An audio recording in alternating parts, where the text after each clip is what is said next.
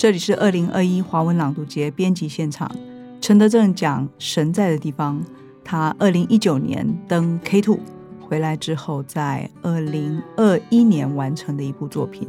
这本散文书被张伟雄誉为是台湾三月书写的另一种开拓，也被他的同行的吕中汉以及呃这个张远直两个人赞不绝口，因为记录下他们这个一起上。K Two 八千公尺高山途中的很多改变，当然，他们两位登山专家在看陈德正的时候，一开始是觉得这不就是个摇滚青年吗？只是很会爬山，可台湾最高山也不过就是三千多，要跟我们上八千，会不会一路我们都要照顾他呢？最后，他们其实是感觉自己找到了另外一个兄弟哦。那他们三个人现在是经常聚会，相信也是一起登山的好朋友。在上半段的时候，我们提到了这个，呃，原来陈德正其实是一个非常摇滚音乐圈的人哦，或者说你看到陈德正，你想到的就是我们上上面说的这个文青哦，文青不一定是贬义啦，但是他有一个特定的形象，跟能够上世界第二高峰 K Two 的一个年轻男子，可能是很不一样的。到底他自己怎么去贯穿这两个之间的相关性？德正。我先那个澄清一下，我没有上到八千，就是我是走到五千的基地而已。嗯，哦，然后有三千是他们走的。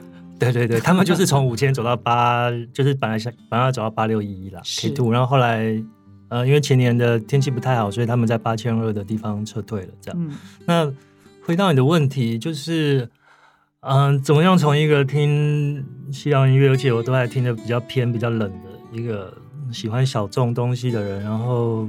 就跑去世界第二高峰基地，我我发现很有趣，就是因为其实说真的，高海拔攀登也是一个非主流的事情，就它其实蛮冷门的，也蛮 rock 的，对，所以我觉得它好像还是一以贯之我喜欢的某一种气味啊，但并不是说我反主流或什么，而而是说我就是对一些。比较少人走的路，然后那路上面的一些人，我会特别有好感，或者是说一些比较比较不是这么喜欢社交的人，就是我的朋友都比较冷，然后我也喜欢去一些比较比较算是在局外的地方，就是人就是人多的地方，我会有点不太自在。那当然，你你出社会之后，你毕业后，你会慢慢去。调试这个对于社交的这个一些尺度啊，那但是本质上，呃，我可以举个例子，就是回到刚刚念的那一段，我在基地留守。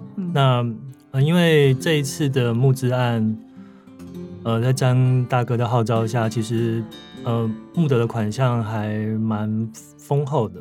那需要一个人去随行去写一个报道。那那当然，那个报道是一个三张的报纸啊。然后后来这个存在的地方是一本更完整的、更完整的书。对。那我本来的任务是去，所以呃，像我这种身份，就是跟着攀登家去到基地，但是不用爬那座山的人，其实很少。就是其他我们那个国际队伍中，其他都是自己几乎都是自己去的。嗯哼。那他们可能有 sponsor 赞助，比如说户外用品的品牌，嗯，或是他们自己呃有存一些钱。像我们队上一个日本牙医，他就是自己有钱，然后去爬。对。那所以大家也都没有带这种随行者，所以像我这种随行者，然后去基地营就在那边驻扎等他们去爬山的人很少。那基地营就只剩下一些呃，像那个雪巴老板大瓦，他也不用爬，然后一些火房的人这样。也就是说，即使你跟啊原职阿国去到了 K Two 啊，当然你是待在基地营，哎，可是基地营我记得氧气的这个含量也已经非常低了，大概就五十五了。是，就是呃，其实很多人可能身体是没有办法负荷那样子的一个大自然环境的。总之就是说，听起来你跟原职他们走的也不是一般会去 K Two 的人的呃逻辑，比方说有钱有闲的人。或者是职业的有这个各种各样赞助的登山家，也就是说以登山为业的人，他可能是登山是赚钱的。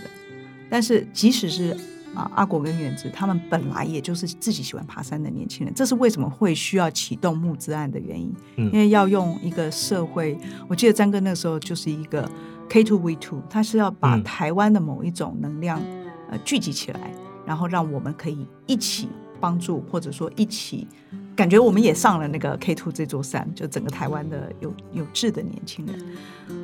所以你你看到的是一个不走传统登山逻辑的一群，包括台台湾的这两个登山家，你自己内心想要的也是这个，这使得你到了山上以后写下来的文字，我感觉也是有一种，嗯，我看过这种山岳的书写，很多其实是带有一种指南性质，你几乎没有要叫别人去。简单说，你跟着陈德正，几乎感觉已经到了，但是你真的要自己去，你是不可能这样去的。对，但我觉得这样书比较厉害，就是我就在称赞你，没错，不不不好意思，不好意思哈，呃，就就就是说，呃，那那个地方，它其实你要走到 K Two 基地营，它本身是一个践行路线，没错，就是如果你自己有兴趣去走的话，你其实可以飞到巴基斯坦。当然，现在疫情没办法，等之后疫情结束后，你可以自己飞到巴基斯坦，然后也可以付钱，有人帮你。整装备，对，然后然后帮你煮，然后你就你就负责走路就好了。所以其实台湾去过 K Two 基地的人，我觉得应该也有可能有几十个或是一百个都有，因为因为网络上会有一些游记可以查。所以它就是一个旅行团的逻辑吗？对，就是它应该不是说旅行团，它是一个践行团的一个很经典的世界数一数二的践行的路线。但但是问题就是说，现在重点来了，就是说一般人走到 K Two 基地，你大概就待两天就往回走了。嗯哼，因为你没有道理一直在那边待着，因因因为刚像你刚才说那边氧气大概就是海平面的五十五了嘛，嗯哼，那你其实整个在那边生活条件是不太舒服的，嗯，就是你整个身体的呃新陈代谢会错乱，所以我在那边大概看起来老了十五岁，就是脸就是脸水肿啊，你自己感觉出来，就是看就是看镜子有时候都不太认识这个人是谁，是。就是。眼睛会泛会会有血丝啊，然后皲裂啊，皮肤一直掉皮屑啊。因为那个日照非常贴近，所以其实很容易晒伤。因为它大家可能觉得那边五千公尺很冷，确实它入夜后大概零下二十几度，但是它白天就四十几度，所以它每天的温差大概六十度。那你等于每天就经历了春夏秋冬嘛？是。然后一般的践行队大大概就在 K Two 山脚，大概两天拍个照就往回走了。是。那因为我是要去等他们攻顶。所以我在那边就是在那边住了一个月，所以一个月等于每天都是从春夏都秋冬来一遍，所以所以那个对身体、对心灵、对就对 mental 跟 physical 都是很都蛮强烈的考验啦。那再一个就回到我们刚刚讲，就是说你会有大量时间要跟自己独处吗？那其实我觉得人其实不怕忙啊，人怕不忙。嗯，嗯，你忙的时候，你你忙的时候，你就是会有一些，你就不会去想太多啊。那你不忙的时候，你一静下来，那像我又是一个特别会想意义的人，就这件事情的意义是什么？嗯，那你这个事情探究下去，其实有的时候很多事情是没有意义的嘛。嗯，那那这个这个时候，可能你就是要很 peacefully 的面对你自己啊。对，所以呃。我从小也就是一个，其实我是一个内向的人。嗯，那嗯，我蛮喜欢跟自己相处。嗯，那我平常住的地方，像刚才讲的，平常文字工作其实蛮，其实蛮，其实蛮隔，其实蛮与世隔绝的。嗯，那我也有点 enjoy 那种感觉。嗯，那不过这个其实，我觉得随着年龄，然后随着像去年那个三级警戒的时候，我觉得。我赫然明了到说，哎，其实我其实还是需要朋友。应该说，我一直知道我需要朋友，但是三级警戒的时候，那个这个想法更强烈。因为我后来发现，就是说，比如说平常我们在疫情前的时候，我可以选择不出门，嗯，那我也可以，比如说我在写手边这本书的时候，我可以真的是三四天都没有跟人讲话。所以我有时候，比如说去 Seven 买个东西。呃，店员问我说怎样怎样，然后我讲一句话的时候，我都会被自己吓到，被自己的声音吓到。哦，原来我声音是这样，所以你看我有声音。对，因为因为其实其实作家都是被自己的作品绑架。是。那你在写的时候，你就是整个人就活在你的那个句子的最后一句嘛。嗯。那所以那个时候我可以选择这么这么隔离的搞创作。嗯。然后好像觉得自己不太需要社交，可是去年三级警戒的时候，因为你没有你你基本上你没有办法去找朋友。嗯。那我发现我的心情有受影响，所以我觉得它有一点社交，或者朋友对我来说，它有点像是一件漂亮的衣服，就是它放在你的衣柜里面。嗯，你并不一定每天要穿，但重点是你知道你想穿的时候，它就在那里。嗯，所以其实是一种选择的权。其实回到最后就是讲，其实就是自由了。嗯，就就是你你有没有选择这件事情的自由？对。呃，德正在这一趟山之前，其实我就知道他另外一个特质，他是一个非常勤勉，在创作上面能够勤勉的人真的不多，尤其是能够耐得住独处。呃，在教这个神在的地方，其实当然是他爬完 K two 回来之后，呃，我印象中他给自己定了一个时间，而且他真的完全遵照那个时间，什么时候到了要交多少字。其实编辑都来不及收哦，就是说我们收到，我们都会觉得说啊，怎么又交了哦？呃，我非常佩服，因为在即使是四十几岁这个年纪的人来说，也是很罕见的。再加上说，他其实一辈子应该没有正式上过班吧，没有朝九晚五过吧。没有朝九晚五的意思是说，你的时间是完全自由的，而还能够给自己自律，那就是他非常清楚的意思。因此，我会觉得在这一趟合作以后，我意识到是他是真正的作家。当然，我们还期待他写更多不一样的东西。在神在的地方，我觉得看到最后，为什么书名会定在当时的主编梁新宇呃建议他们讨论了非常多的书名，最后定在神在的地方，我觉得是因为他。看出了你对整个山的崇敬，当然这跟后面一段非常精彩的故事也有关系。我先让德正来朗读这段精彩的内容。好，这个解释一下，这是我们要离开 K Two 的时候发生的事情，因为后来就没有攻顶嘛，所以我们其实心情有点复杂的，就是要离开了。这样，垭口是个强劲的风口，而高海拔的气流像一把冰刃，冷不防挥来，足以让人失温。在这里待久了，其实相当危险。明码要我们莫再逗留，转身指出向下的路。四点二十分，台湾队正式通过垭口顶端，开始向下走。我以为自己解脱了，其实并没有。下坡比上坡更加艰苦，像一场不会结束的噩梦。更长更陡的雪坡倾斜近五十度，固定绳从顶端一路架到底部，绳长数百公尺。我紧紧抓着，身后不断有落冰和石块砸落下来，有些是因黎明渐高的温度而脱落。有些则是被其他步行者踹了下来，好多人都停下来绑上冰爪了，甚至用吊带自我确保。我却将冰爪搁在装备袋里，被驼兽从另一条路载出山。我的登山靴沾满冰雪，我把它踩进一层一层的雪阶，再狼狈地拔出来，换另一只脚踩向下面那一阶，任凭身体也跟着向下陷。折人的坡度考验着平衡感。一览无遗的斜壁，更给人镜头似乎就在眼前的错觉。看得到却走不到，比欺骗自己终点就在那座山的背面更让人气馁。我这辈子是不会再来这里了。晨光中，我瘫坐在一堆冰砖旁，低头望着继续下切的深谷。还有一大段下坡得走，我的双腿却已没力，身体来到崩解的边缘，全身上下都感到极度痛苦。云离我很近。氧气吸起来很稀薄，我深深把一口气吸到肺里，忽然感觉到此时此刻我活着，我在这里扎扎实实的活着。过去的我、现在的我和未来的我同时来到当前的位置，时间是共存的，它流动在爷爷的表上，汇聚在我曾经和将来的记忆中。喜悦与痛苦都没有这么真实过，我体会到某种近乎永恒的秩序。某个接近无限的此刻，我和自然是一体的啊！它连接了我和过去每一段生命时刻，每一个存在过的当下，构成现在这个完整的我。天色逐渐明亮起来，一望无际的山谷中相连着一整排尖峰，一尊一尊像神一样凝视着雪白的谷地。不是我通过了这里，而是他们让我通过了。让我看见宇宙中最不可思议的景象，让人感到谦逊，觉得自己渺小。我就坐在那片雪坡上，看着远方的地平线，无限远的天边燃起一道火红的霞光，群峰在天光里一座接着一座苏醒过来。世间当然有神，自然是神，时间是神，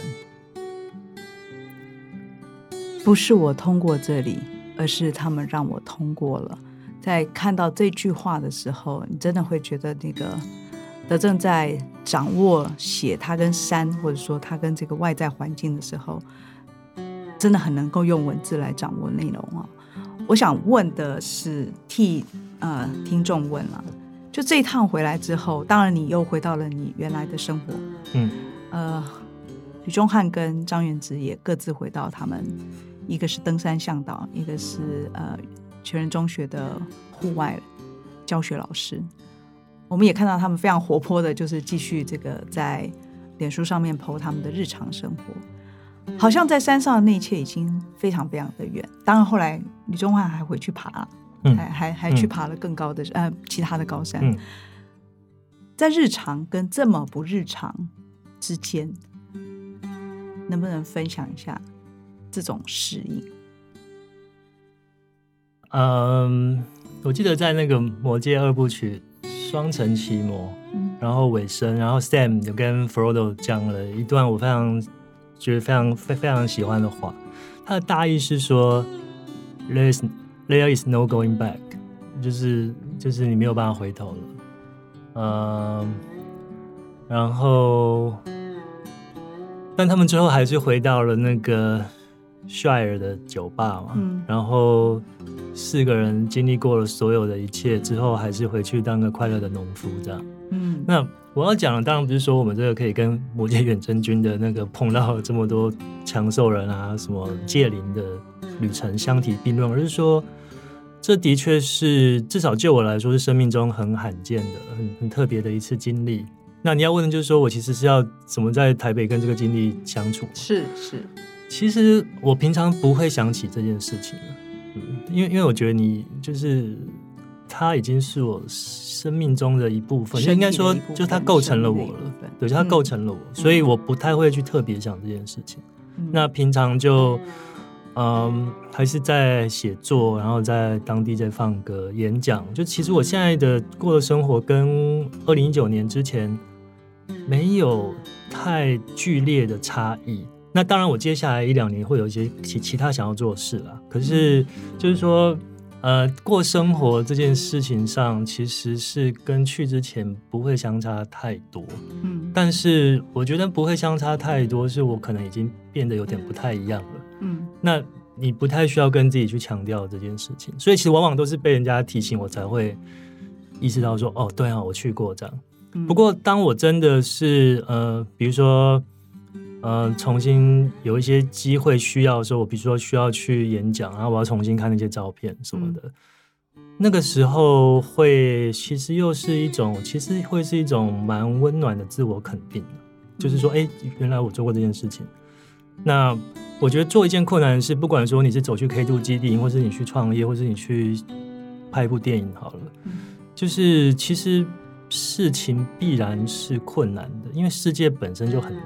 嗯。其实过日子也不容易，嗯，对。那那当你经验值越积越多之后，就其实年龄可以是你的 advantage，就是你有更大量的 database，你大概知道说什么事情你应付得了，嗯，什么事情你要出多一点力，你大概做得到，这样。那前提是你已经挑战过一次当时自己的极限，这样。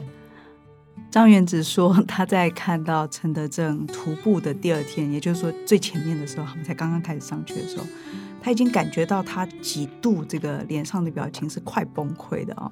但是有一天，他看到他这个一点都没有埋怨的熬过去了以后，他自己在，他好像会写日记。在那个登山的时候，你说我还是他？我说张元子啊，会会，我们都会写。是张元子在自己的日记上写说，心理强度很不错，这是他对陈德正的评语哦。到最后重返这个文明啊，这个是张元子的讲法，是刚刚德正所念的那一长段的呃，就是要走出垭口嘛，是连续十八个小时，嗯，连他这样子登山的专家都会觉得是。